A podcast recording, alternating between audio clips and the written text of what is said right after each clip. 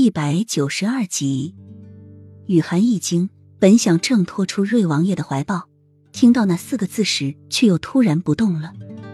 我真的好想你，你不在我身边的这十几天，我都不知道我是怎么过来的。齐盛瑞继续说着，语气中透露着深深的思念。瑞王爷，我不是幼梅，请你放开。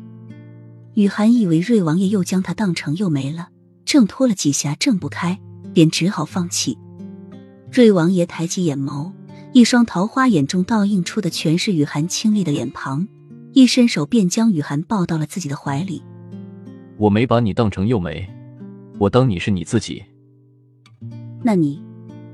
雨涵有些不解，不把她当成幼梅，为什么要这样对她？你告诉我真相的时候，我的确很伤心。我本想将你直接丢下蛇洞喂蛇，但是我却怎么也做不了。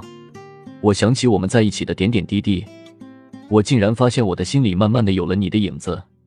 从来没有人可以进入我的心，但是你不仅进入了我的心，而且还霸占了我整个心，让我无时无刻的不都在想你。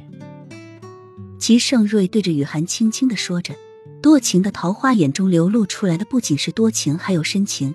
紧紧的锁住雨涵的双眸，仿佛要把她吸进去一般。那你为什么还？雨涵流下泪。既然心里有他，为什么还要这样对他？因为我要想在朝中站稳地位，就必须拉拢下势力，所以我就娶了那些妃子，她们都是对我势力有帮助的女人。而且你的父亲丞相已经倒戈到六王爷那边，和我是对立的，所以我才会任由他们欺负你。如果我不这么做，我的势力就无法巩固，我就坐不上太子之位。瑞王爷的眼里有些自责，似乎在祈求雨涵的原谅。雨涵，我向你保证，我以后会依然那么宠你、爱你、疼你，从今天开始兑现我对你说的诺言。